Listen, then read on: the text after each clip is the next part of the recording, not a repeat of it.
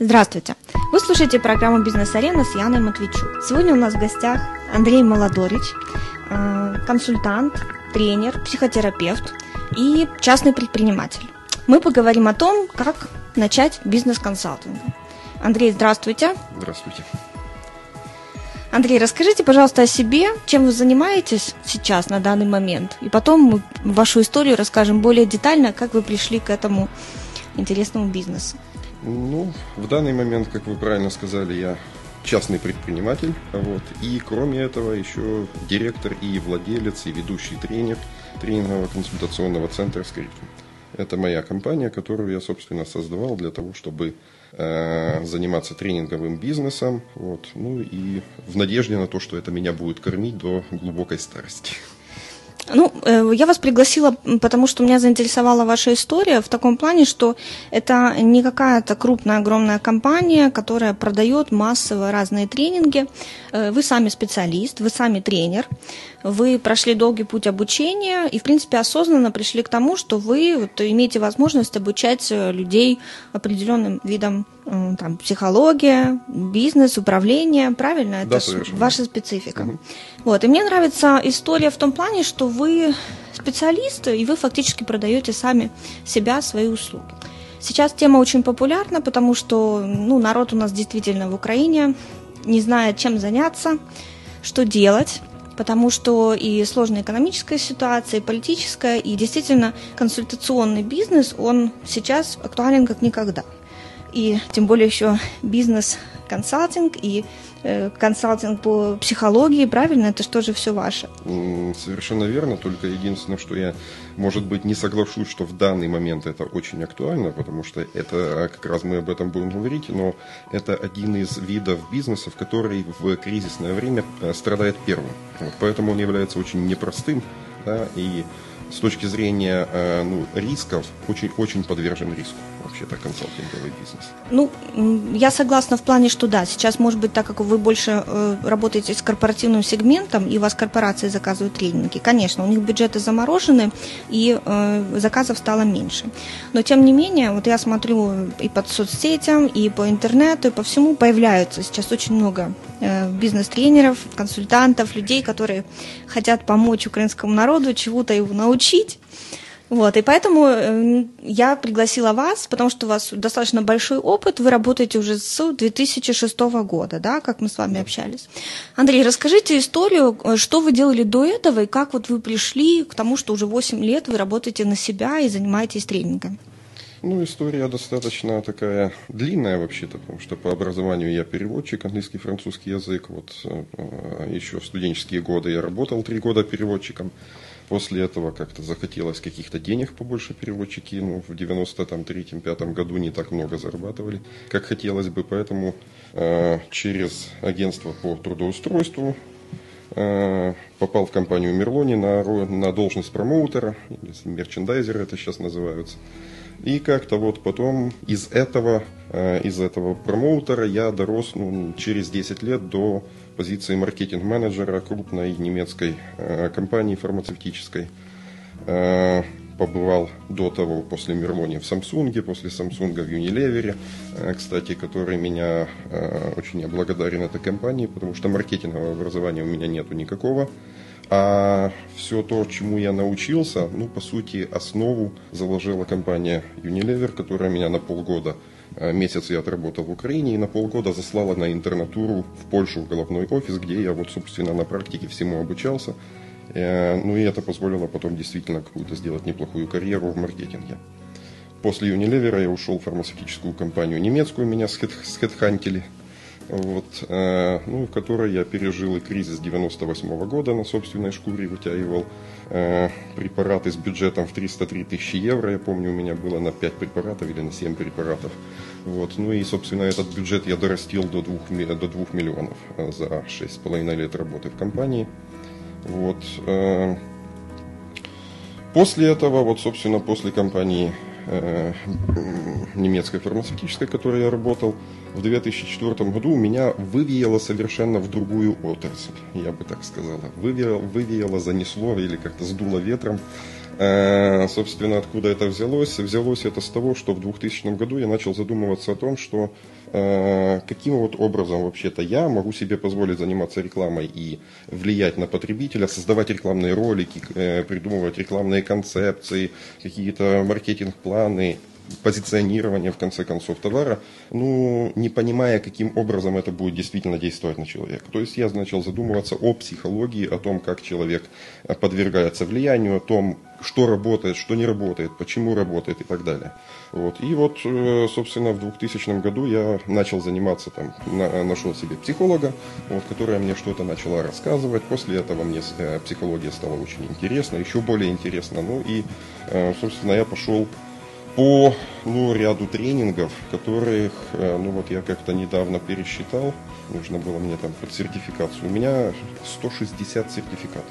То есть вы э, пришли в бизнес э, как маркетолог, ну, изначально, то есть маркетинговые, промоутерские задачи у вас были, и в итоге вы действительно поняли, что каких-то знаний не хватает, и в первую очередь психологии, да, знания психологии. Вот как человек воспринимает маркетинг, все эти лозунги, как проходит, осуществляются продажи во всех сферах – и пошли на тренинги. То есть самостоятельно начали обучение свое. Ну, не совсем самостоятельно, потому что здесь нужно сказать, что ну, среди тех 160, конечно же, есть и сертификаты, где меня учила компания и Unilever, и фармацевтика, возили на свои тренинги за границу, в Австрию, в, э, в Лондон.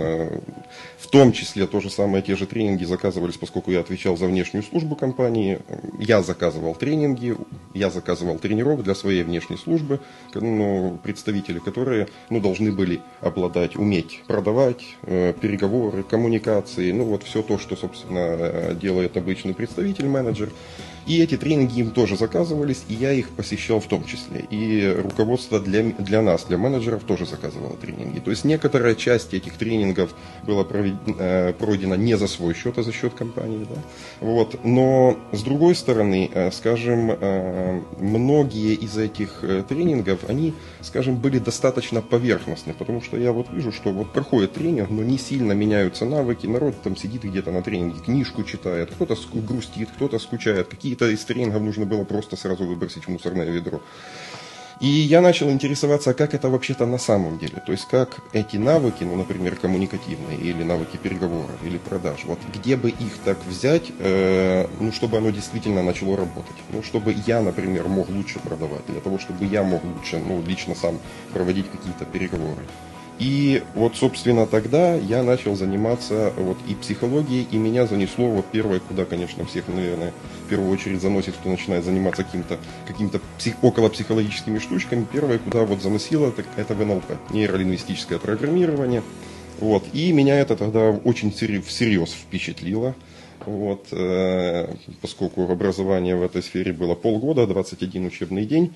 Вот, так очень я впечатлился НЛП и решил, что э, скажем, начал расти э, и в области НЛП. То есть я там прошел еще одну программу, потом еще одну программу. И Это сколько все... по времени вы занимались э, вот именно НЛП?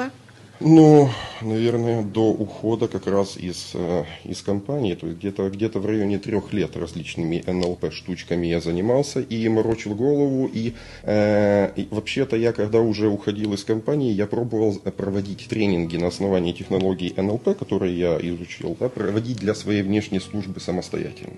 Вот. Но, скажем, это немножко не та позиция, когда маркетинг-менеджер проводит тренинги для, для региональных менеджеров или для медпредставителей. Это немножко странно. И в тот момент там еще был такой интересный нюанс, что меня хотела э, схантить э, другая компания. Вот. И она меня вообще-то схантила. Да? Вот единственное, что я там была заминка с помаранчевым Майданом как раз в этот момент. Вот. И я подвис в воздухе, то есть вроде как в ожидании следующей работы, уйдя с одной. Э, а после помаранчевого Майдана поменялось полностью руководство той компании большой, международной, вкусной, которую я хотел. И поменялась стратегия, и я оказался не нужен. Угу. А с той компании я уже ушел, потому что мне, честно говоря, очень надоела фармацевтика. Уже к тому моменту я уже ее наелся по полной программе. Я хотел FMCG или что-то вот такое куда-то расти уже, вот как маркетолог, потому что там я засиделся. Вот. Но потом, поскольку работы какой-то не было, ну, думаю, давай-ка я все-таки буду заниматься, может, тем, чем я умею, что ну, я же чему-то учился, вот, собственно, я же не под забором себя нашел, может, я могу оказывать какие-то консалтинговые услуги. И, собственно говоря, после этого я, ну, наверное, полтора, э, полтора года работал в рекламном агентстве, вот, которое э, как раз вот занималось чисто маркетинговым э, консалтингом, они продавали мои услуги.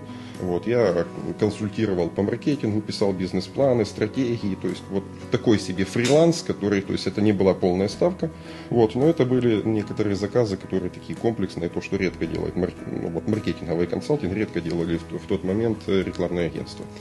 Вот. Но параллельно я начал думать, что все-таки буду-ка я заниматься тренингом, поскольку ну, вот очень интересная эта вещь. Вот есть чем поделиться, есть некоторые технологии, которые можно давать людям. Ну и плюс, конечно же, это штука, которая ну, дает очень хорошие деньги. Это, это действительно вот такая фантазия у каждого человека, который этим занимается или хочет заниматься, что тренера получают бешеные деньги. Да, да, да. Это, это... Все думают, что это очень легкий бизнес. Фактически ты там что-то немножко, три тренинга прослушал где-то, и все, и можешь конечно, уже быть конечно. тренером. Ну, э, правильно я понимаю, что вот вы тоже, ну, если у вас 160 сертификатов, тренингов, соответственно, прошли э, столько Ой, же, если не больше, да. Э, но вот я тоже много тренингов прошла, конечно, не такое количество, но все равно уже где-то на каком-то этапе понимаю, что каких бы денег тренинг не стоил, очень часто пересказываются одни и те же вещи даже самыми крутыми специалистами. Вот вы, наверное, тоже эту проблему ощутили, да, и немножко как вот вы... То, что касается тренингов, здесь есть очень интересный и такой хитрый нюанс. Э, дело в том, что вот, собственно, когда я начинал этим заниматься, это такой дикий тренинг, да, вот э, это одна роль, скажем, и одно понимание обучения и тренинга и консалтинга, а то, чем я занимаюсь сейчас, это совершенно другое. Да? И разница заключается в следующем. То, что представлено у нас на рынке, ну, наверное, 90% всех тренингов, которые проходят, они как раз вот относятся к тренингам, ну, такого дикого. Вот я наскоком что-то где-то выучил, какую-то технологию где-то поймал, да. книжку какую-то умную прочитал, и все, я тренер, да, я герой. вдохновился, понял, так. И э, самое интересное, что, как правило, это все заключается в том, что Э, я какую-то книжку переношу в вид какой-то презентации, подгружаю ее, может быть, какими-то там, я не знаю, ладушки-оладушки смешными процедурами, так, чтобы народ покайфовал на тренинге, порезвился. И эту книжку интенсивно впариваю народу. То есть, вообще-то, с моей точки зрения, вот подобная вещь, это не является тренингом, вообще-то. Это может быть лекция, может быть шоу, может быть еще что-то. Ну, вообще-то, если пойти на э, какого-нибудь не знаю, на, много тренингов на нашем рынке напоминают, ну, чуть ли не концерт Задорнова или еще какого-то юмориста. Народ сидит, да, да, ему там шоумен ходит, что-то вещает по сцене, рассказывает какие-то шутки, прибаутки, и это считается обучением. Я считаю, что это не имеет никакого отношения к обучению вообще, то есть ноль. Почему? Потому что для обучения требуется соприкоснуться с тем, что у человека внутри есть какая-то проблема, он чего-то не умеет. Ее для начала нужно вынуть. А потом для того, чтобы что-то изменить, требуется соприкоснуться с собственным неумением. Это неприятно. И приложить к этому усилия. Усилия тоже не особо приятно прикладывать. И вот нормальный тренинг, которому, э, чему я потом начал как раз учиться, он предполагает то, что человек для реальных изменений требует, э, требует такого тренинга, в котором будут будет возможность выложить свои проблемы, эти проблемы рассмотреть и прилагая усилия, а не удовольствие, да, не получая усилия, может быть усилия через удовольствие или удовольствие через усилия, но э, в любом случае э, речь идет о том, что человек должен учиться на собственном опыте в реальной среде, в очень приближенной среде к тому, что есть. Никакие лекции этого никогда не дают. И вот когда я начал чувствовать, как раз где-то в году в 2005, когда я начал, начал заниматься тренингом, я начал замечать, что вот теперь у меня на тренинге начинается какая-то скука. Я начинаю нести какую-то пургу, которую, собственно говоря, вот не всем иногда надо там или еще чего-то. То есть, когда уже сами начали рассказывать что-то, да? Проводить? Да, я провожу тренинги, но я сам себе где-то не верю. Я сам понимаю, что я какую-то информацию спекулирую. Ухожу от каких-то вопросов. Ну, не до конца в этом всем понимаю э, и разбираюсь. Да? Хотя вот вроде заказы уже какие-то есть, вроде как уже что-то пошло. И я тогда начал искать, ну, наверное, какую-то школу, которая бы обучила меня действительно тренингу.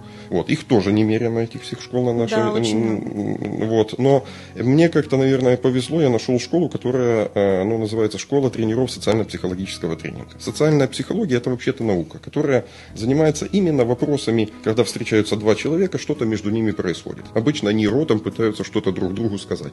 И вот, вот то, что они говорят, это могут быть самые разные темы. Это могут быть просто коммуникация, переговоры, продажи, конфликты, манипуляции, управление, команда. Это все темы, которые вот происходят между двумя людьми. И вот, собственно, я когда нашел эту школу, очень интересно. А как вы учите? Оказывается, что именно в этой школе проект по подготовке тренера длится три года. Угу. И это означает, что я должен на собственной шкуре 10 базовых тренингов пройти, обучиться тому, что надо – плюс методика, рефераты, э, наблюдения, э, тренинги под супервизией и так далее. Вообще-то итого в этом проекте было порядка 800 часов подготовки как тренера. Но это тренер, который на выходе, э, я и мои коллеги, с, которыми, с которыми я работаю в собственном центре в Скриптуме, на выходе это люди, которые не просто могут что-то вещать, какую-то книжку переводить, они понимают на уровне психологии, что происходит с участниками группы. Они способны управлять группой. Они способны решать любые проблемы, которые могут быть, возникнуть в группе. Они могут быть на самом деле всерьез разные. Могут быть слезы. У меня недавно э, это плохой тренерский пример, да, вот я просто не успел отреагировать, вот, но, и, наверное, не стоит хвастаться, но тем не менее, как один из примеров, у меня осенью на тренинге подрались двое девчонок. Как, как вы их к этому привели? А, дело в том, что когда речь идет, ну, например, это был тренинг управления, в котором э, речь идет о реальной власти. Да? И вот, например, одна из процедур, участники делят между собой общий банк, состоящий из их денег. Ну, это некоторая процедура, это называется аукцион власти когда эту э, ну вот, э, сумму денег, которая лежит в центре, они как-то не могут никак договориться, кому она достанется, один человек берет, да и ворует, просто забирает нахальным образом, у остальных возникают живые человеческие эмоции. И вот если это произошло очень быстро, спонтанно, там было не учтено обоими участницами там немножко некоторых аспектов, доходит до того, что вот люди действительно интенсивно переживают какие-то состояния. Э, тренерский это ошибка, да, вот, э, и нужно понимать, что в подобные моменты нужно что-то очень быстро решать, что-то очень быстро менять. Нужно каким-то образом обезопасивать участников. И вот то, что я прощелкал, эта ситуация э, ну, развивалась, наверное, за 5 секунд, э, может 10 секунд. Если я ее не успеваю прочувствовать, что это сейчас произойдет, ну то тогда эта вся группа может развалиться. Этот тренинг просто не состоится. Они все разойдутся и ни, ничего не будет. И вот управление подобными э, людьми в подобных эмоциональных состояниях, во-первых, дает мне возможность контролировать группу, дает мне возможность их учить, а им дает возможность учиться на собственном живом примере. Потому что э, и та, и другая участница, например, они получили точно очень хороший опыт взаимодействия в реальной среде. Да? Может быть он неприятный может быть, было, было о чем поговорить 2-3 часа после этого. Но как раз на этом разговоре очень всерьез затрагиваются глубинные психологические аспекты личности. Она после этого может меняться. И вот это я считаю хорошей работой тренера, когда любую ситуацию, которая возникает, можно действительно каким-то образом обернуть так, чтобы она давала учебный эффект. И вот получается очень интенсивная разница между тренером, который готов работать с различными, скажем, экстрем... вплоть до экстремальных ситуаций, и тренера, который просто что-то вещает со сцены. Для меня это совершенно два разных сейчас. Ну да, тренинги и лекции, да, согласна, абсолютно разные вещи. Это же и количество людей в группе, Совершенно верно, потому что, э, скажем, такая штука, как э, нормальный тренинг, обучабельное количество в нормальном тренинге, это человек 15 максимум. Когда их собирается по 300 человек или там по 200 человек, это не тренинг, это колхоз. Да, это уже лекции. Это, это лекция, это нужно честно признавать. Фейсбук, э, контакты, айфоны. Все. И вот здесь вот тоже возникает очень интересный соблазн. Я могу, например, сфокусировать свое усилие как, ну, как молодой, молодой предприниматель, сфокусировать Э, на, на чем? На том, чтобы стать ну, хорошим э, в лапках, да, хорошим бизнес-тренером, которые вот со сцены, у нас таких примеров в стране очень много, которые со сцены вещают, они поймали истину за хвост, у них сидит колхоз в, в 500 человек, и вот народ внимает, э, у народа создается, э, создается такое эйфорическое состояние, и эти тренера становятся вот популярны. Это один путь э, в развитии как тренера. Да? Здесь нужно понимать, что за этим э, путем должен быть ну, достаточно харизматичный человек, должна быть какая-то, хоть, хоть, хоть худо-бедно, какая-то нормальная концепция, которую ты вещаешь. И Плюс к этому требуются действительно интенсивные ресурсы для того, чтобы содержать маркетинговую службу, которая будет это продвигать, потому что продвигается это каналами маркетинга, рекламы, пиар и так далее. То есть просто так на ровном месте внезапно э, популярным тренером ну, не становится. То есть вы сейчас, э, да, уже перешли к той теме, как раз вот какая бывает разница между э, тренерами и их путем развития. Давайте немножко вернемся к вашей истории. То есть вы где-то в 2000 в 2000-х годах, в самом mm-hmm. начале, э, поняли, что хотите обучаться, развиваться, то есть во-первых, получить знания для себя. Угу. Прошли очень много тренингов, где-то к 2005 году уже начали самостоятельно что-то проводить, пробовать пытаться, правильно? Правильно. И вот как раз в 2005 году я начал учиться социально-психологическому тренингу. То вот. есть вы пошли в эту школу, я которая вас школу, затянула на три года обучения, Затянула правильно? на три года обучения. Через три года я получил аттестат. Вот это защита дипломной работы и прочее, прочее. То есть это показательный тренинг, скажем, который делается под супервизией. Э, получил звание действующего тренера. Вот, правда, я уже на данный момент имею звание обучающего тренера, но это, скажем, все такое погоны. Да? Э, но поскольку это, эта штука происходила в Киевской ассоциации практикующих психологов и психотерапевтов, есть такая организация. А много таких КАП. ассоциаций вообще? Или, ну... ну, смотря каких ассоциаций. Ассоциаций всяких разных очень, очень много. много да. вот, э, но, э, скажем, есть ассоциации, которые профессиональны, есть организации, которые ну, бизнесовые ассоциации. То есть, э, если мы говорим о КАПе, это Киевская ассоциация практикующих психологов и психотерапевтов. То есть там э, порядка 200 человек. Это практикующие тренера, психологи, которые работают именно с психологическим тренингом, ими или э, с, люд, с людьми индивидуально, или с психотерапевтическими группами. Это их профессиональное объединение, где они решают, задают друг другу какие-то вопросы. То есть это некоторая профессиональная среда. Есть другие организации, которых очень много, которые решают разные бизнес-вопросы. Ну, например, тот же самая EBA, ну, это организация, которая способствует, ну, скажем, европейскому бизнесу, тоже обмен опытом, но это другая да. направленность, это бизнес-направленность. Да. Вот. Э, вот, собственно, за счет того, что я попал в эту профессиональную психологическую тусовку, скажем так, я, наверное, и состоялся дальше как, э, как, психоте... Э, как психолог, психотерапевт, консультант. Я еще забыл сказать, что в 2003 году я начал учиться на гештальт-терапевта.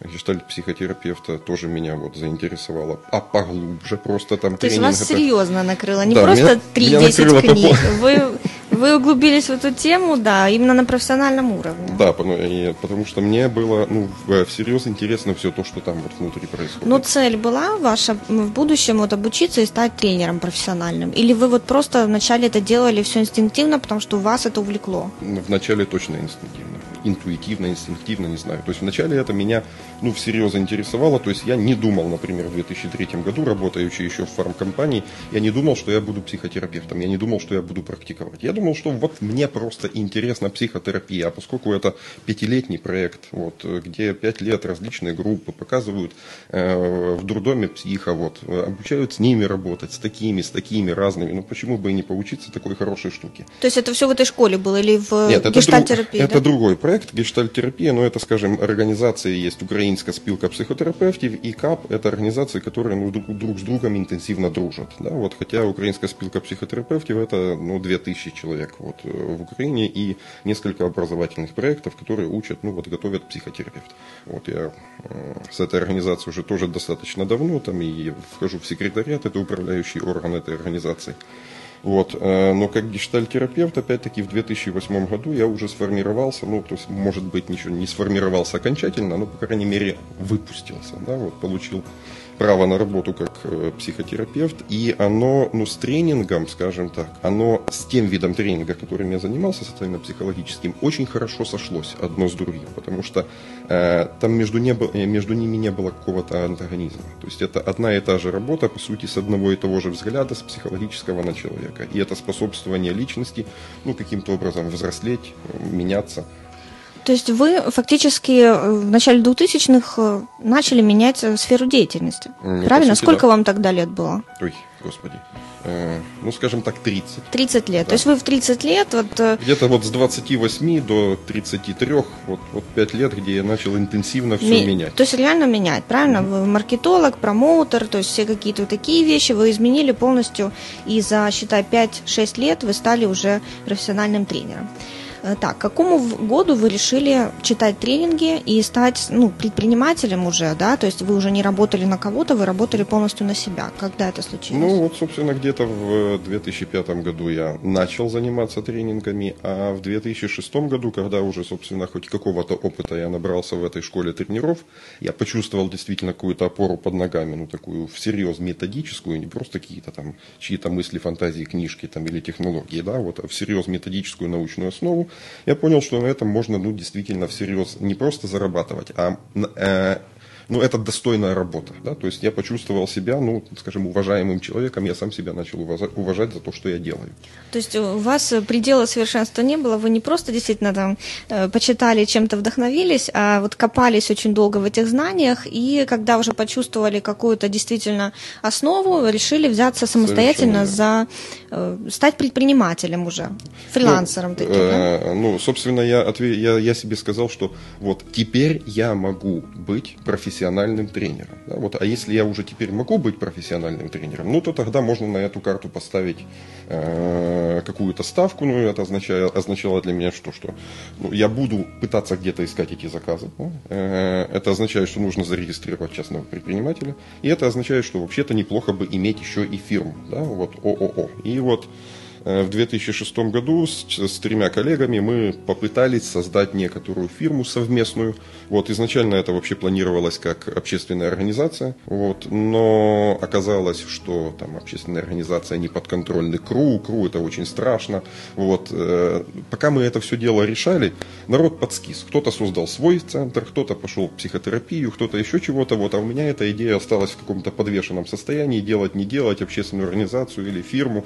Я в итоге решил, что ладно, делаю, регистрирую я себе фирму, то есть я там, что там, 50 тысяч гривен у меня было, вот, зарегистрировал на себя ООО и, собственно, стал и ООО, и, и ЧП одновременно, и начал, ну, действительно искать заказы, которые, ну, вот, целево я занимаюсь именно вот тренингом, я тренер, это моя идентичность, ну, и плюс я еще в этот продолжал заниматься психотерапией, ну и там дальше копать. Психотерапии там еще. То есть вам к тому времени где-то было 30-32 года, вы параллельно еще учились в школе э, тренеров, правильно угу. же я понимаю? То есть вы не, ну, во время обучения начали э, да, да, преподавать. Да. Так, 50 тысяч гривен, на что они пошли? Тогда это где-то 10 тысяч долларов. Это регистрация, да, регистрация компании. Ну, что-то очень много. Почему много? 50 тысяч гривен? Да. Да, ну, это копейки стоит. Я за 300 долларов регистрировала в 2006 Уставной фонд. А, понятно. Уставной, уставной фонд, куда же ты без ага, него? Ага, все, вы, вы, вы по-крупному взяли, то есть сразу уставной фонд внесли, поняла.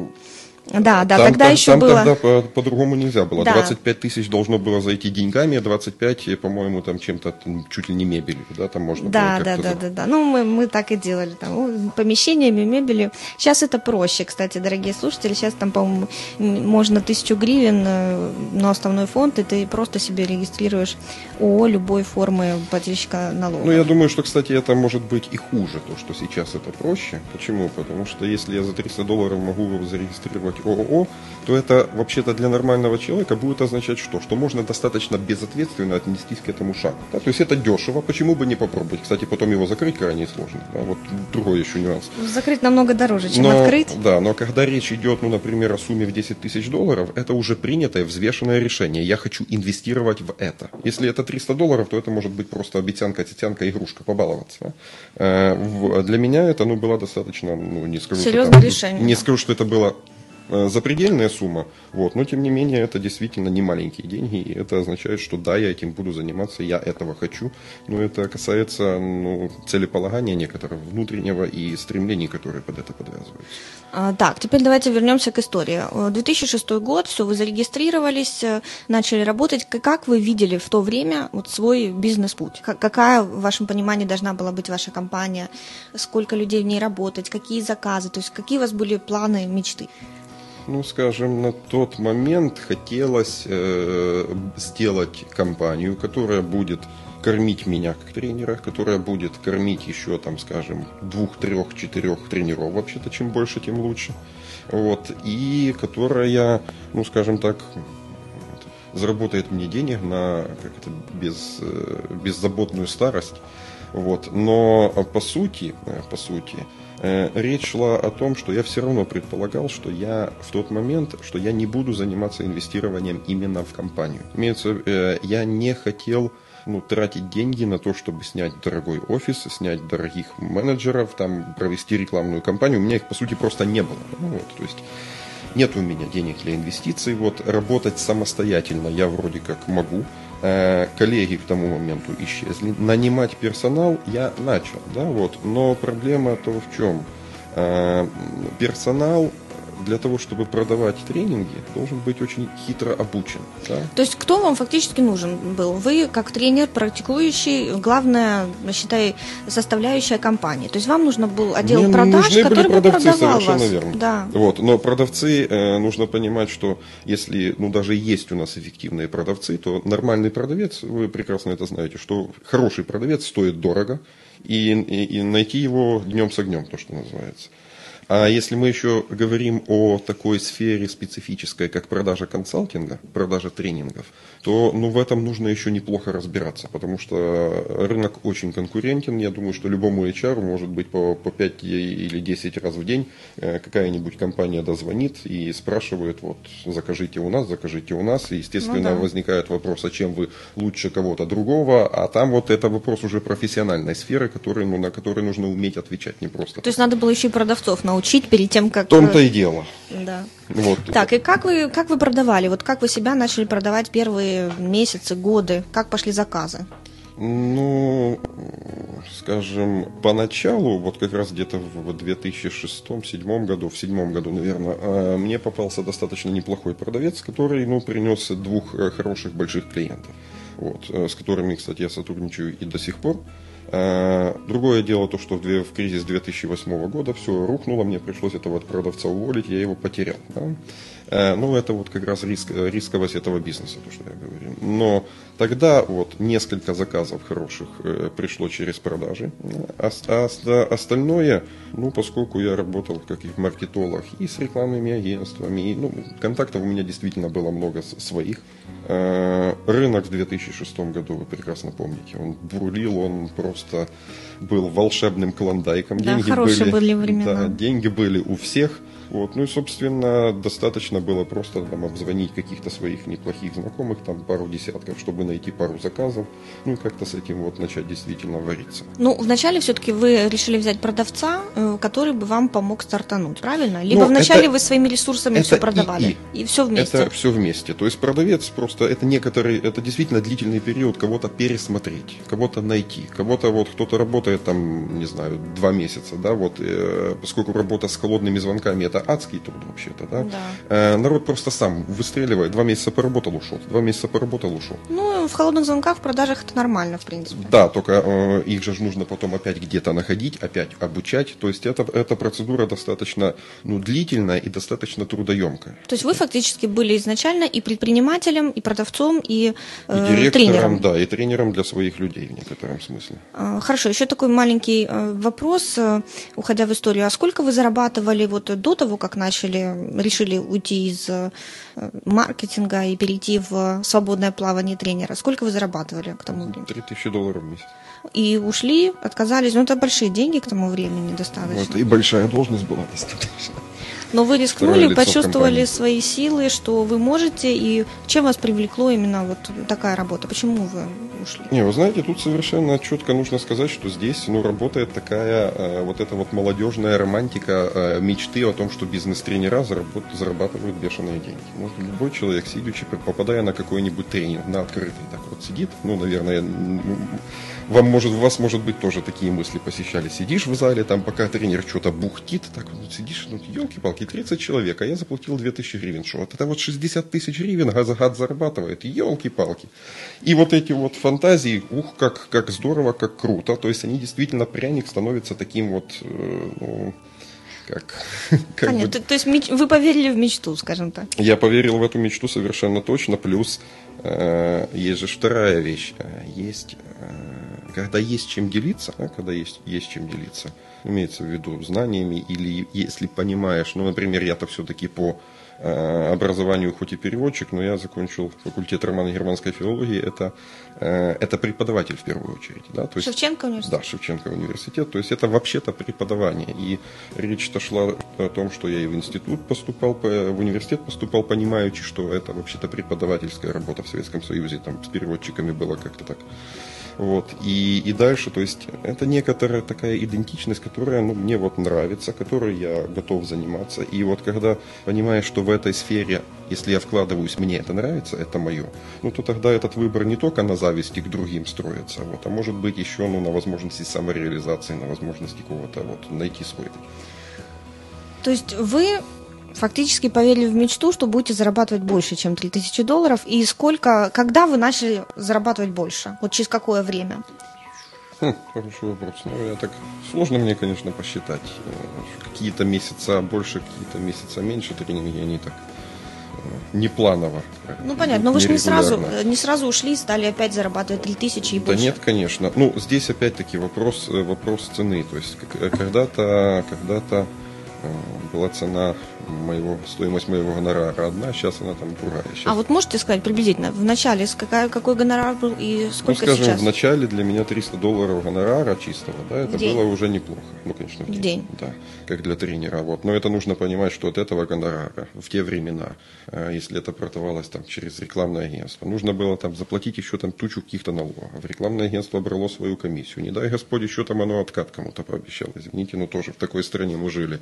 Ну и так далее. То есть, э, если говорить о структуре, которая там что-то пыталась продавать, ну, меня, то вот тогда 300 долларов было хорошо. А сейчас? Ну, сейчас, скажем, нормальный гонорар в районе 1000 долларов. 1000 долларов в день. Э, можете вот эту трансформацию вашего э, пути рассказать? Вот 2006-2008 год и до сегодняшнего дня. То есть, ну, изначально, я так понимаю, вы планировали строить все-таки компанию, отдел продаж, которые будут э, непосредственно заниматься уже и строить фирму. Но вы все-таки тренер самостоятельно, да? Вот как вы разделили, где вы тренер, где вы предприниматель, и как прошел путь развития компании? Все-таки мечта, я так понимаю, всегда одна, а в итоге получается что-то немножко ну, другое. Конечно. Опыт, э, конечно. Время ну, вносит тут, вы знаете, э, вот совершенно верно то, что время вносит и, и окружение вносит. То есть наш мир вообще-то не, да, не дает соскучиться. То есть первое, что Э, я думаю, что вот эти вот фантазии, ну, не о тренере, а об успешном предпринимателе, они э, разбились впервые, наверное, в кризис 2008 года, когда действительно заказов интенсивно не стало вообще. Да? Ну, или не вообще, но их стало очень мало. Это означает, что продавца я не могу содержать. У того продавца была достаточно высокая зарплата, там, тысячу долларов в месяц, потому что он был достаточно качественный. Да? То есть, но когда продавец у меня начинает зарабатывать больше, чем я, это становится становится уже очень странно. Но да? такое было, правильно? Ну, вот в том-то и дело что это как раз вот осенью 2008 года, это 2008 года, это как раз вот стало реализоваться именно в такой форме. Хотя вот как раз перед кризисом у меня уже там было еще готово два продавца, которых я хотел взять на работу, и я рассматривал, что я кого-то из них сделаю директором, ну, потому что объединять работу тренера и директора, ну, достаточно сложно по той простой причине, что любой персонал нужно контролировать. Любой персонал э, должен чувствовать, что кто-то есть рядом, чтобы, ну, просто-напросто не провести целый день в интернете, интернете, там, в Фейсбуке или в Одноклассниках, ставя какие-то лайки. Вот, и я прекрасно понимаю, что как управленец и как предприниматель, что это нормально для, для нормального человека, не выполнять свою работу, облегчать себе усилия. Особенно если, скажем, усилия такие себе если заработок достаточно эфемерный, то есть если человек не самомотивируется на продажу, да, а сталкивается с тем, что вот там сделал три звонка холодных, эти три холодных звонка не привели ни к чему, куда-то послали или ну, пообещали да, там еще чего-то. Быстро падает. Мотивация очень быстро падает. Если в этот момент нету начальника в офисе, ну то человек начинает заниматься чем хочет. А начальник в этот момент, если речь идет обо мне, ну, например, проводит тренинг. Вот. И вот с этой проблемой достаточно сложно э, было справляться, э, потому что персонал так себе где-то бродит в полях, вот, а я провожу тренинги. И еще одна очень важная, важный нюанс, который именно из консалтингового бизнеса. Э, если говорить о корпоративных продажах каких-то тренингов, ни одна корпорация, как правило, тренинг не закажет без программы. Программу готовлю я. Надо писать. Программу да, надо писать, программу продавец не сделает. Это мое время, которое ну, тоже у меня куда-то уходит. Вот. И это опять-таки не время, которое я занимаюсь, ну там, директорством. Да? То есть это не развитие. И получается, что возникают две разных идентичности. Идентичность тренера, который профессионально должен ну, там, и обучаться где-то еще, и, и выполнять свою работу, и, э, ну, собственно, заниматься тем, чем он должен заниматься. И есть второй человек, который должен зарабатывать деньги. Это, э, вот этот человек, это бизнесмен. В моем случае, когда это начинало объединяться, оно становилось ну, не очень эффективно. И, скажем, с тренингом оставалось эффективно, но вот с управлением начинались интенсивные сбои. То есть, э, ну, как говорится, да, время внесло коррективы в плане того, что вы поняли, что все-таки э, все должны заниматься тем, что им умеют лучше всего. В вашем случае вы отличный преподаватель, тренер, психолог, вы этим Я занимаетесь. Надеюсь. Да, ну, то есть, э, скажем, по крайней мере, с опытом видно, что это стало больше приносить успеха, чем построение какого-то своего бизнеса, да. Но, тем не менее, у вас заказы есть постоянные. Ну, вы знаете, вас... я честно еще скажу, э, что если говорить с точки зрения бизнеса, то, э, ну, подобные потуги у меня и, и дальше были, то есть у меня был дальше после, в 2009 году по 2012 были потуги, то есть я брал исполнительного директора, который занимался, вот, собственно, контролем девочек, которые звонили, то есть была еще одна попытка наладить интенсивно этот бизнес, э, именно как бизнес-структуру но оно все время сталкивается с тем, что, опять-таки, упираясь в те же программы, они возвращаются ко мне. То есть продавцы не могут работать самостоятельно, я все равно должен это делать сам. Имеется в виду есть... ехать, ехать, слушать клиента, э, с ним договариваться, писать под продавать него программу, фактически. продавать фактически. И получается, что по сути... Зачем тогда девочки? Вот зачем тогда девочки? Потому что единственное, что девочки делают, это переводят холодный звонок в горячий для того, чтобы я поехал дальше, провел переговоры, продал и, и начал работать. Ну, это, ну, честно говоря, достаточно дорого дорого получается вот это все дело. Да, горячий звонок выходит в кругленькую сумму. Да. И да. как в итоге, вот хорошо, вы пытались строить, да, я прекрасно понимаю, что это несовместимо, то есть вы самостоятельно человек не может все и бизнес построить, и заниматься всеми программными вопросами. Э, как вы пришли к тому, что все, я фрилансер, я занимаюсь исключительно тренингами, сам себя продаю, и вот как пошли заказы? Ну, Откуда? я думаю, что это просто, э, это просто, наверное, э, ну, во-первых, я не думаю, думаю, что это все окончательно на данном этапе. Вот в данный этап у нас опять еще хуже, чем кризис, у нас война. Вот, да, то есть набором персонала я точно не буду заниматься, хотя я не могу сказать, что я вот на, на данный момент вот точно фрилансер и, и больше не буду создавать структуру. Возможно, буду. Но я понимаю в данный момент, что скажем, здесь уже время, потраченное на это все дело, работает на меня, и я могу временно от этого, по крайней мере, отказаться от поиска каких-то клиентов через, через продавцов. Почему? Потому что за там, 7-8 лет работы, или сколько там их получается в данный момент, э, ну, находя каких-то 5 новых клиентов в год, у меня есть 40 клиентов или 50 клиентов. Я их, честно говоря, не считал, вот, но если э, в нормальных рыночных условиях, бизнес, бизнес-условиях, а, они плюс-минус лояльны, да, то есть это означает, что с этими компаниями, с 40 компаниями можно постоянно иметь, ну, плюс-минус какой-то такой вот нормальный, э, нормальное количество тренинговых дней, нормальное количество заказов, они обращаются сами, потому что у них есть уже история взаимодействия со мной, есть участники, которые проходили тренинги, они выросли, стали директором, начальником, еще чего-то, они теперь меня заказывают. То Если... есть, фактически это хороший продукт, который вы продаете, то есть вы действительно получили отличное шикарное образование всестороннее для того, чтобы проводить тренинги. И поэтому э, не канули в лето. Вам не обязательно иметь огромный маркетинговый бюджет и чтобы как-то вот обеспечивать хотя бы Дело, свою... Конечно, конечно, не надо. В данный момент это все работает на меня, вся эта история работает на меня, при том, что работает она качественно за счет того, что я именно профессионально делаю свою работу. Потому что если бы я ее делал не профессионально, лояльных клиентов не было, повторных повторов бы не было. Мне постоянно приходилось что-то рыть, что-то искать, где-то что-то рекламировать. Вот, и точно были бы затраты. В данном случае это уже не требуется. вот это... сколько вы сейчас зарабатываете и сколько приблизительно в среднем тренингов в месяц проводите? Ну, где-то где 3-5 5 тренингов в месяц, то есть норма была, ну, где-то в среднем 4. Э, обычно, обычно тренинги проводятся на выходные, вот, как правило. Ну, у меня, наверное, 90% таких заказов. Корпорации не хотят в рабочее время отвлекать людей, вот пусть идут на выходные и учатся. Кстати, с некоторыми удается уже, с кем долго работаешь, удается договориться, чтобы проводили, например, ну, если трехдневный тренинг, то четверг, пятница, суббота. Почему? Потому что тренинг – это работа. Да, да. Это, э, если это развлекалово, ну, то можно, наверное, да, вот, но я отношусь ну, все, все-таки к тренингу как к работе, тогда остается один день выходной, ну, у людей для, для отдыха. Иначе, если работа 5, суббота, воскресенье, это две недели, 12 дней в подряд работы. Вот, но в любом случае э, получается так, что выходные заняты, и вот в месяц 4 выходных как это, 8 выходных дней, да, вот на 4 Викендов, недели, да. 4 вики викенда, и это как раз вот считается нормальной загрузкой для тренера. Больше это уже, ну, скажем, или с голодухи с какой-то большой, или, может быть, какой-то заказ упал, там такой, не знаю, там политические заказы иногда падают, которые там вот месяц нужно впахивать как лошадь, но зато потом можно машину купить бегом. Вот. Ну, есть, есть исключения, но нормальный режим это где-то 3-4, может быть, 5, 5 тренингов э, в неделю, это где-то в районе 10-12 тренинговых дней, ну, в районе 10, месяц. наверное, в месяц, ну и, скажем, это где-то как раз есть заработок, который есть в данный момент, до 10 тысяч долларов. Но я бы, правда, сделал сноску, что не в данный момент, а, скажем, до трех месяцев назад. Ну да, это сейчас э, у многих такие условия э, тяжелые для работы.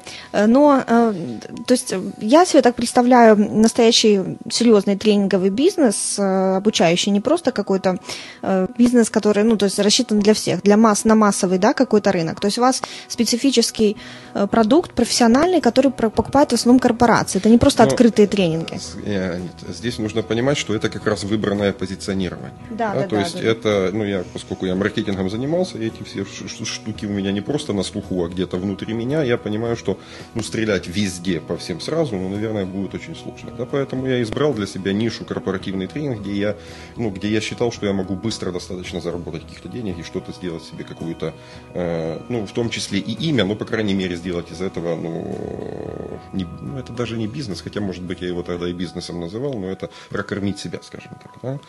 Здесь есть, э, скажем, как говорят в Одессе, две больших разницы. Одна большая разница – это когда я целенаправленно иду и работаю с корпорациями. Э, корпоративный тренинг предполагает за собой ну, достаточно интенсивную ответственность по поводу результата. Особенно если клиент лоялен. Вот я работаю с компанией с одной пять с половиной лет, да, вот, по два тренинга плюс-минус в месяц. Можете себе представить, сколько людей обучено, и я вижу, как эти люди растут, компания видит, как эти люди растут, есть повторные заказы. Это достаточно, ну, такой узкий и ответственный путь по работе. Хотя, э, с другой стороны, ну, он достаточно простой, потому что там два тренинга в месяц провел, и все, да, вот можно не париться. Но, тем не менее, надо же качественно, это с результатом, да, потому что да. заказчики же тоже не а вот, глупые. А вот такая штука, как открытый тренинг, она совершенно другая. То есть, то, те люди, которые идут на открытый тренинг, они попадают, ну, под другой, под другой э, ну, станок, да. Э, это рекламные усилия, это пиар-компания, это создание бренда из тренера, это набор больших каких-то групп, которые ну, должны каким-то образом функционировать. И в открытом тренинге, как правило, ответственность немножечко другая. Вот, то есть э, с открытым тренингом не каждый э, участник, не каждый э, не каждый участник тренинга понимает, за что он реально платит деньги. Да, в случае с открытым тренингом. В случае с корпоративным тренингом, вот точно HR или те, кто их заказывают, совершенно точно понимают, Понимают и знают, за что. Да. Ну, как правило, да, вот есть исключения, ну, да, когда вот... для галочки тоже и корпоративные проводим, но это, да. это реже, да.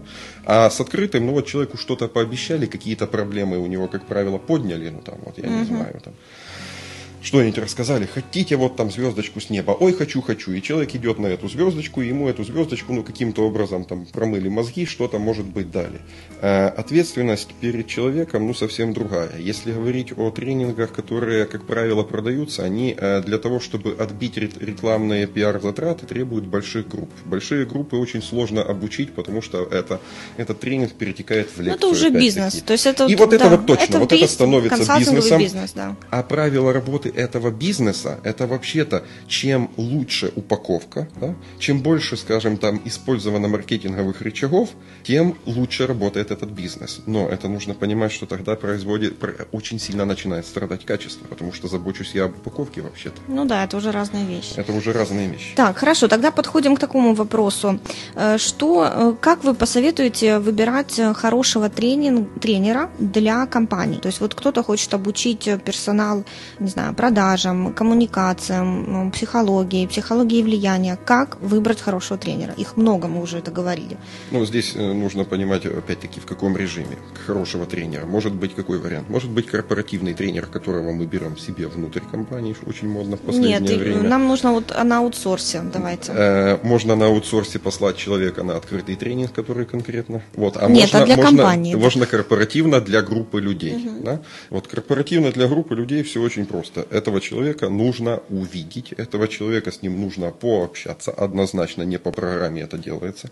И вообще-то хорошим, э, ну, наверное, правилом хорошего тона должен быть, должно быть то, что тренер должен тщательно собрать запрос, тренер должен выдать индивидуальную программу под индивидуальный заказ, и задачу должен ставить тот человек, у кого есть проблема.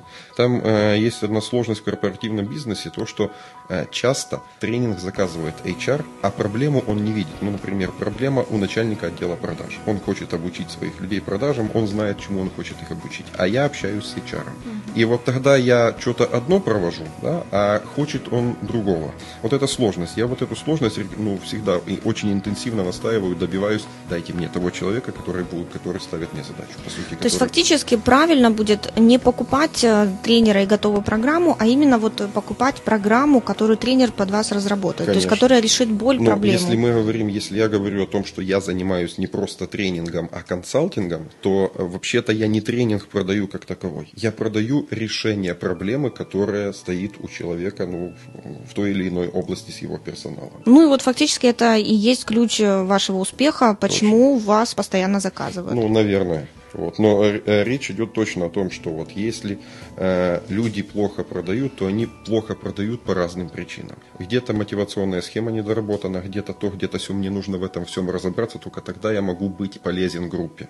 А вот если я им просто буду вещать чего-то, вот то, что у меня в голове сидит, а да, народ будет, теорию. теорию, а народ будет кунять на тренинге, это никогда ничем не поможет.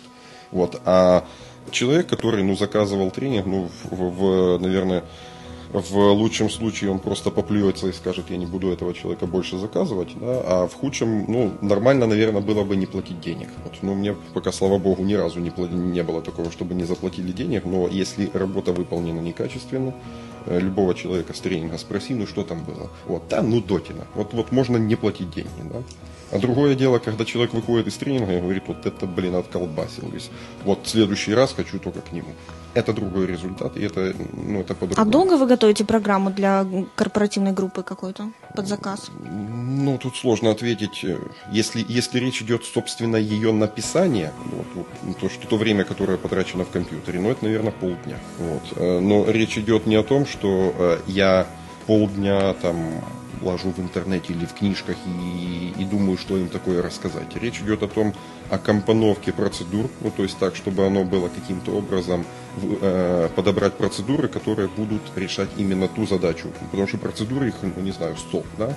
А в выполнении вот конкретной вот этой задачи мне нужны будут там 10 каких-то или 5. Вот их нужно скомпоновать, понять некоторый план тренинга, который я буду проводить вот, и потом еще это дальше согласовать с заказчиком. Больше времени уходит на первое интервью заказчика, это где-то, наверное, часа полтора-два, желательно побеседовать, все выяснить. Потом нарисовать программу, потом еще эту программу обсудить, вот, и может быть еще даже провести какую-то презентацию. Вот после этого, вот, ну, наверное, на это, если в, в, в чистую, ну, дня два уйдет времени так. А можете посоветовать что-то, вот уже исходя из вашего опыта, да, ребятам, тренерам, может быть, которые хотят стать да, профессиональными тренерами, выбирают уже свой путь, либо читать вот лекции э, на большую аудиторию, либо как-то по-особенному подбирать программу под группы, то есть вот ищут свой путь именно в тренинге, в консалтинге. Посоветуйте, как добиться успеха. Я, может быть, э, начну немножко даже с другого. Я лучше, лучше бы сказал, чего не нужно думать, во что не нужно верить и чего не нужно э, тем, кто хочет этим заниматься. Первое, что нужно понять, что э, бизнес консалтинга, э, он такой же профессиональный должен быть, по идее, как и ну, любой другой бизнес. Если Mercedes делает автомобиль, то он должен быть ну, вот хорошего качества, да, не запорожцем. И это означает, что для консалтинга, для того, чтобы действительно называться тренером или консультантом, нужно иметь ну, действительно хорошее образование, которое не означает, что я где-то там выхватил три сертификата, там где-то кому-то сходил или прочитал книжку. Это означает, что действительно всерьез, как в университете или где-то еще, в школе, в, нужно получить хорошее грамотное образование. Это первая задача. Вторая задача – выбросить из головы ну вот эту вот дурь, что тренера много зарабатывают. Вот. Это, это блажь. Вот. Она, конечно, всех впечатляет. Вот. Но нужно понимать, что сегодня я хорошо заработал на каком-то тренинге, завтра это все дело не заказалось, не нашлось. Завтра его не стало. Опять-таки риск, связанный с кризисом. HR-бюджеты первые отменяются. Сначала HR-бюджет, потом рекламный бюджет. Это вот любая компания делает одно и то же. Потому что я это уже переживаю третий раз. Я уже немножко понимаю, что делать в этих ситуациях. Э, если говорить о корпоративном бизнесе. Если говорить о корпоративном тренинге, если говорить об открытом тренинге, то нужно понимать, что это очень сложный кусок работы, потому что вот там нарыть этих клиентов, которые там 15 человек, которые хотя бы 15 человек, которые придут на тренинг, но ну, это очень много работы. Вот это очень много работы по пиару, по соцсетям, по, по рекламам и так далее. Они просто так не находятся. Мало того, если они даже и найдутся, эти 15 человек, им действительно нужно очень профессиональное что-то рассказать, иначе они не будут, не, не появится того потока, который вообще-то хочет человек, обычно глядячи на какого-то, не знаю, гуру из области открытого тренинга. Нужно понимать, что открытый тренинг – это много денег зарытых, это инвестиция, вот, и это много усилий, которые э, э, проводятся по сбору группы. Ну и плюс хороший открытый тренер, хороший открытый тренер, так сказать, он должен быть хорошим шоуменом. Открытый тренинг – это, как правило, шоу. Э, редко, когда открытые тренинги э, проводятся ну, в таком камерном формате, где работает большая, э, маленькая группа, там 10, 12, 15 человек. Обычно это большие колхозы, потому что у них рентабельность бизнеса. Да. Вот. Там большие деньги. Но эти большие деньги это отдельный бизнес-проект. Если говорить о маленьких тренингах, с маленькими группами, с точечными задачами, ну, то, то чем я занимаюсь, то там нету ну, таких карманных денег. Да? Ну, вот я, допустим, сколько там, 10 лет назад я зарабатывал 3000 долларов, сейчас я зарабатываю 10, но не факт. Да? Потому что завтра, например, в мае, вот у меня сейчас там на май аж один заказ. А эти скажем, в норме те 10 тысяч, это прирост в плюс 7, который я сделал за последних 10 лет, но это очень много усилий, которые потрачены в самообразование и в те самые сертификаты, которых у меня много-много-много, э, но не за счет того, что они мне нужны в коллекцию, а за счет того, что мне было и это интересно, и это интересно, и это будет полезно, и это все из области как раз вот того, э, чем дышит, как думает, как мотивируется, как работает человек. Я рассматриваю человека, ну как психотерапевт в том числе, я психотерапевт в двух направлениях, гештальт-психотерапия, групповой психоанализ. И даже вот эти направления психотерапии оба, они туда же увязываются вместе с социально-психологическим тренингом, потому что есть э, очень много полезных вещей, которые идут оттуда по работе с группой, по управлению групповой динамикой. То есть оно все позволяет профессионально расти, развиваться, но это все не быстро, и это все достаточно дорого, и с точки зрения инвестирования тоже. Ну, то есть мы приходим к тому, что э, либо ты на фрилансе, ты осознаешь, что да, ты хороший тренер, это очень длительный процесс. На самом деле я вижу обучение э, тренера, сам, самому научить, э, научиться быть тренером профессиональным. И если ты хочешь создать действительно бизнес, консалтинговый, то это вложение.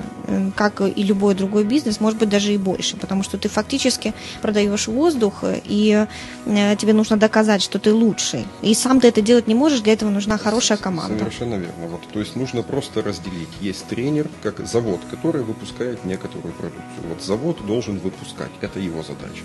И есть бизнес-структура, директор, продавцы, которые их задача продавать и делать деньги. И вот эти вот две функции должны быть просто-напросто разделены.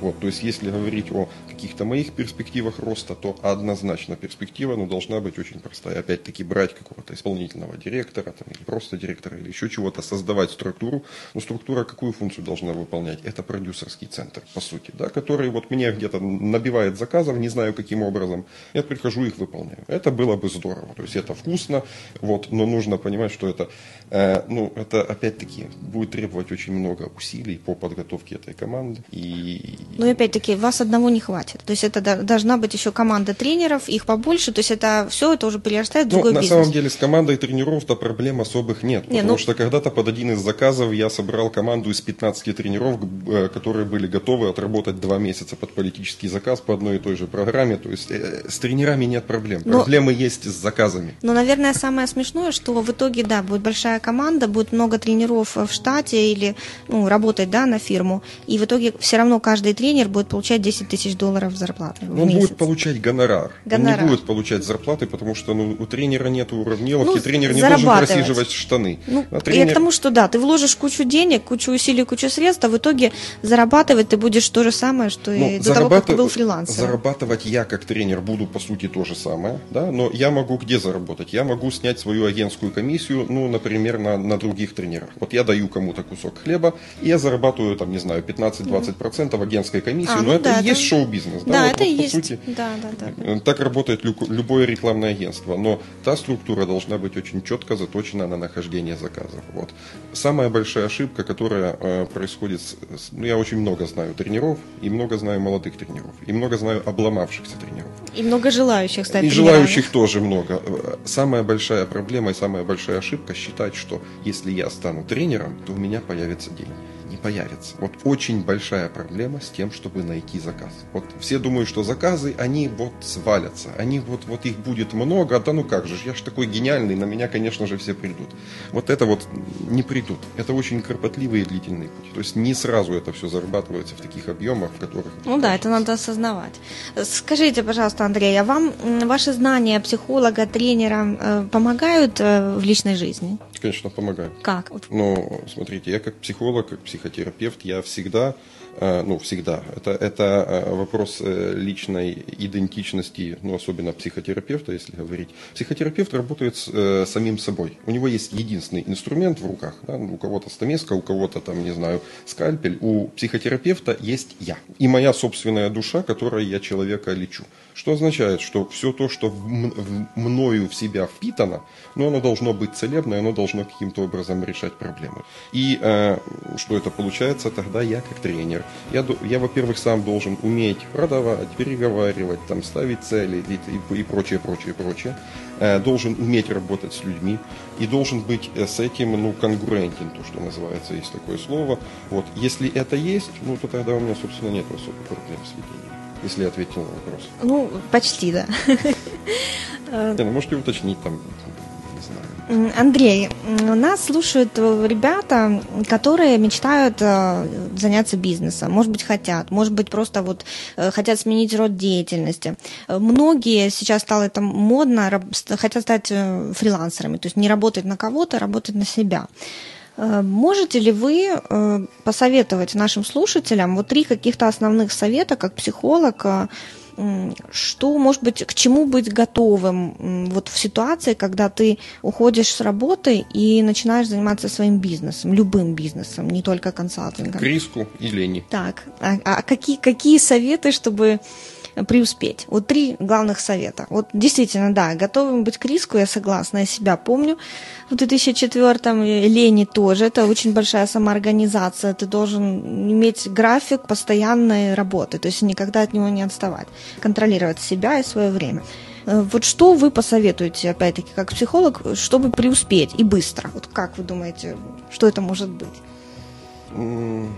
Я бы, ну, наверное, как психолог, я бы советовал иметь референтную какую-то группу, то есть коллегу или коллег, которые будут ну, и мотивационно, и стимулирующе каким-то образом поддерживать и меня, и самого себя, ну, то есть вот некоторую, хотя бы друга, хотя бы товарища, то есть не начинать это в одиночку, суто в одиночку. Потому что одиночка, она очень часто фрустрирует, часто напрягает, часто вот демотивирует, вот часто запускаются всякие такие деструктивные вещи, ох, не получится, ох, паника настала, вот еще чего-то. Нужно иметь на кого-то опереться. Вот это я бы, я, я наверное, считаю, что ну, такой очень важный фактор, который интенсифицирует этот процесс. То есть то, что я говорил, например, когда я попал в профессиональную среду, да, у меня началось действительно интенсивное движение в область того, что я могу быть тренером. Если я в эту среду не попадаю, если я сам по себе, ну, то с тренингом, вот именно как стать тренером, ну, будет достаточно, мне кажется, сложно, потому что сам по себе это ну, вот, не находится. То есть поддержка. Первый совет поддержка какая-то должна быть, потому что одному, один не справишься. Угу. Ну, я думаю, что э, поддержка, ну, здесь, э, ну, одно такое слово. Второе, э, второе дело, ну, это из области той же поддержки, нужно обладать каким-то ресурсом. То есть нужно, В смысле? Нужно понимать, что именно у тебя есть для достижения этой конкретной цели. Если у меня есть котлета денег, ну, слава богу, тогда я понимаю, ну, у меня должен быть бизнес-план по, э, скажем, распределению этой котлеты денег туда или сюда, дабы оно дало, я инвестор, дабы оно дало какие-то инвестиции. Если же нет котлеты денег, нужно понимать совершенно четко, что я продаю, чем я, чем, чем я обладаю ну, для выполнения этой цели. Потому что очень часто вот ну, какая-то звезда во лбу зажглась, о, буду я вот это, там, не знаю, космонавтом. Да, ну, Петя, ну не космонавт, ты не полетишь, нет у тебя ни ракеты, ни мозгов, ни ничего.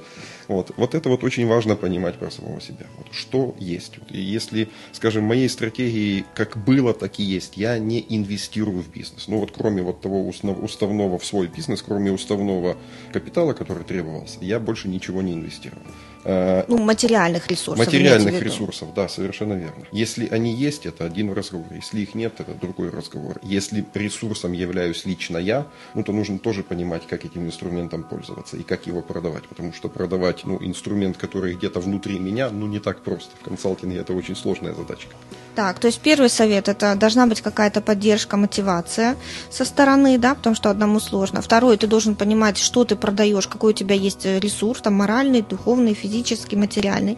Угу, угу. Третье. Третье.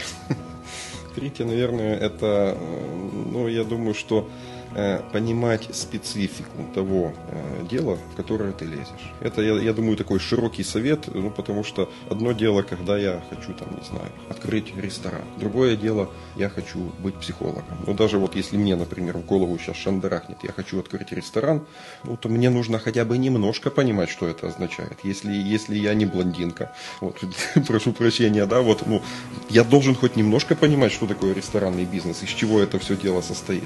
Вот. А если если я блондинка, ну то вот просто, ну тогда мне нужен папик с хорошими, с хорошим прессом денег, который это все дело мне откроет. Вот, я буду ходить, это не будет работы, это не будет бизнеса. А если я всерьез, то нужно понимать специфику, нужно понимать, какой ресурс я к этому, э, к этому рынку несу. Ну, вообще-то это базовые функции человека.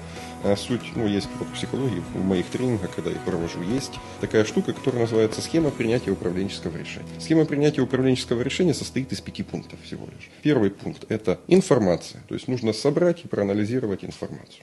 На основании этой информации простроить себе какую-то цель. Ну, то есть так, чтобы она не была где-то какая-то запредельная, она должна быть приземленная, базироваться на информации. Из цели формируется план, к этому плану нужно подтянуть ресурсы и просчитать, какие могут быть дефициты. То есть есть обеспечение, есть риски какие-то. Что я могу вложить и что может произойти, ну вот, что-то какой-то форс-мажор. Если я эти пять пунктов внимательно продумал, у меня есть, по сути, бизнес-план, который я могу реализовывать. Отличные советы. Я считаю их вообще бесценными, как от профессионала. Спасибо вам большое. Ну, у меня есть последний еще такой вопрос. Э, как вы считаете, э, кто может стать предпринимателем и добиться успеха в бизнесе? Это как бы от, от, от, по одному сформулировать вопрос, а по, по-другому каждый ли человек может стать бизнесменом? Наверняка нет. Э, ну, слава богу, времена, где каждая кухарка может править государством, вроде как заканчиваются. Я думаю, что вот именно предпринимательский э, ну, такой пласт людей – во-первых, ну, ну, нужно обладать некоторыми природными данностями. Некоторые природные данности, я сейчас говорю об, э, ну, то, что туго развивается, да, вот, э, развивается, но туго развивается. Но есть такие вещи, например, как лидерство. Лидерство можно развить, но очень, но очень это сложно, непростая задачка. А, а под лидерством подразумевается, ну, например, что? Э, основные характеристики. Способность захватывать власть, да, способность захвата территории, способность захвата рынка. Да. Это, это ну, то, чем я или обладаю, или не обладаю. Если этого не умею делать, ну, будет крайне сложно. Вторая вещь – способность удерживать власть. Нужно понимать, что в этой конкурентной среде все время кто-то будет наступать на пятки, и что-то будет в этой области происходить.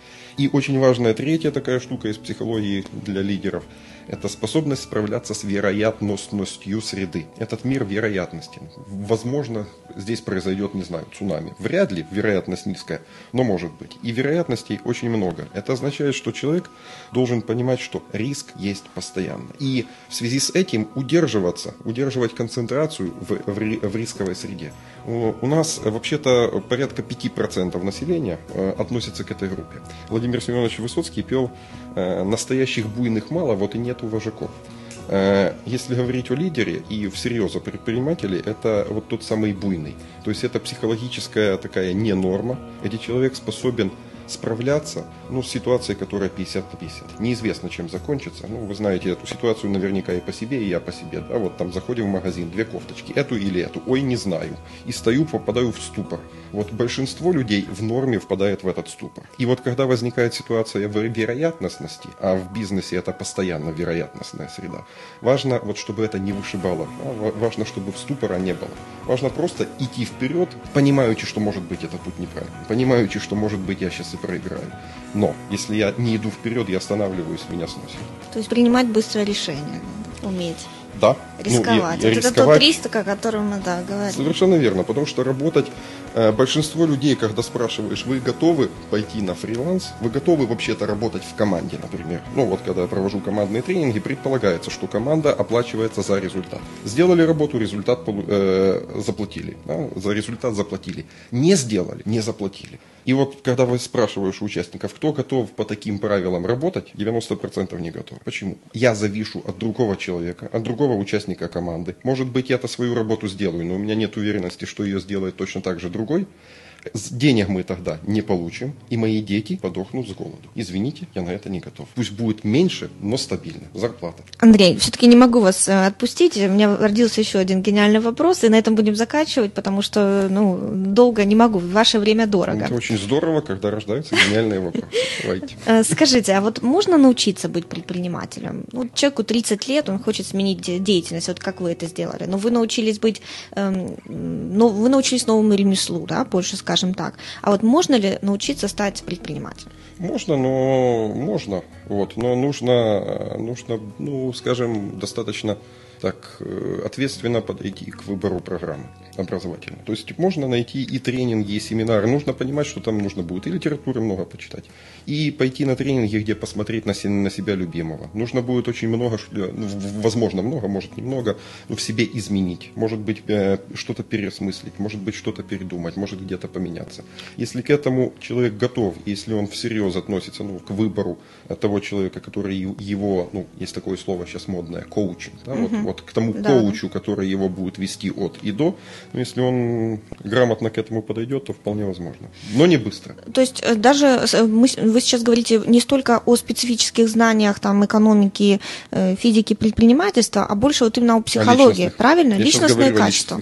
Вот правильно понимаю, что все-таки надо измениться самому, чтобы, если ты не прирожденный предприниматель, все-таки что-то у себя изменить в голове, поработать над э, своей сознательностью, не знаю, сознанием и ну, совершенно, поменять, это, это э, речь-то и идет как раз о том, что это можно получить только через личностные изменения. Потому что, извините, но Вадима Титушку да, мы вряд ли переделываем, переделаем успешного предпринимателя, отправив его на курсы MBA. У него личность другая. Ну, я, ну правильно, да. Э, есть люди, которым нужно ну, поменять э, ну, очень много внутри себя для того, чтобы ну, даже те же знания MBA или книжка умная ну, упала на хорошую почву и стала полезна. Угу. Вот, есть люди, которым это вообще ну, до лампочки и будет до лампочки. Вот. Но если этот человек ну, всерьез созреет и скажет, вот я хочу поменяться. У меня есть такой пример, один из моих очень хороших знакомых когда-то был бандитом, вот, там, локального уровня, вот, потом, ну, в 90-х годах, потом там это вот дело как-то это отошло, вот, он нашел себе психолога, нашел, э, ну, очень авторитетную фигуру, вот, и он буквально за ним там лет 10 ходил, по всем тренингам ездил, изучал, но он в итоге, э, в данный момент это кандидат психологических наук, он закончил психолог, э, э, он психолог, закончил университет, он закончил университет как философ, второе высшее образование, э, психотерапевт, и тренер. Вот есть у меня такой человек, который совершенно вот точно прошел такой путь. Ну, первое это было желание измениться. Конечно, первое это когда я себе говорю, что вот то, кем я являюсь сейчас, мне не нравится. Неплохо бы сформулировать картинку, а каким я хочу быть, который нравится. Вот и, и дальше просчитать вот эти шаги между точкой А и точкой Б. Андрей, спасибо большое за очень интересную беседу. Э, слушателям хочу сделать такой немножко вывод, что да, если вы хотите что-то изменить в своей жизни, первое, что надо сделать, это изменить себя. То есть не обязательно идти сразу э, получать образование. Э, Нужно купить лотерейный билет. Ну, это, это да, но фактически ты должен быть готов к тому, что тебе придется меняться. То есть если ты хочешь сменить профессию, ты хочешь больше зарабатывать, ты хочешь добиться большего успеха, в первую очередь должен поменять самого себя. А потом уже и окружение, и профессию, и все остальное, правильно? Ну, оно потом подтянется. Спасибо большое, Андрей. Желаю Пожалуйста. вам успехов. Спасибо большое, Иван. А, у нас внимание. в гостях был а, Андрей Молодорыч а, из тренингового центра Скриптум. Всем желаем успехов в вашем развитии и удачи. С вами была в студии Яна Матвейчук, программа «Бизнес-арена». Слушайте нас один раз в неделю по четвергам.